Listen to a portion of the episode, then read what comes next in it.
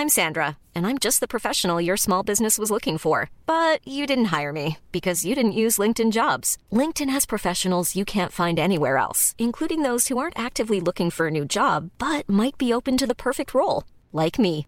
In a given month, over 70% of LinkedIn users don't visit other leading job sites. So if you're not looking on LinkedIn, you'll miss out on great candidates like Sandra. Start hiring professionals like a professional. Post your free job on linkedin.com/people today.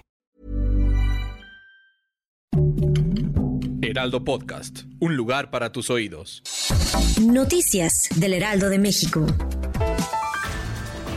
El presidente Andrés Manuel López Obrador aseguró que prepara una bomba política para el informe que dará el próximo 1 de diciembre de sus cuatro años de gobierno, que será a las 17 horas en el Zócalo Capitalino, pues hablará de temas que no se saben.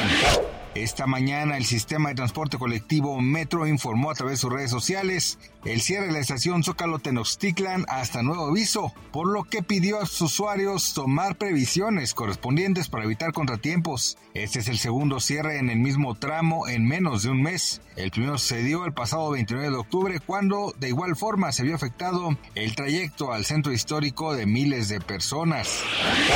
En plena cumbre del G20, el presidente de Argentina, Alberto Fernández, sufrió un fuerte mareo que provocó que interrumpiera su discurso en la reunión de las 20 economías más importantes del mundo llevada a cabo en Bali, Indonesia. La unidad médica presidencial informó que el episodio derivó de un evento de hipotensión, por lo que le realizarán estudios. En tanto, el mandatario argentino será sustituido por el canciller Santiago Cafiero durante el primer plenario del encuentro.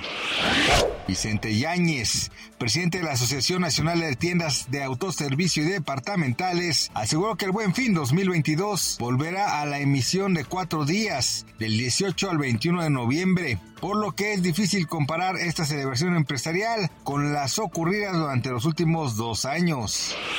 Gracias por escucharnos, les informó José Alberto García. Noticias del Heraldo de México.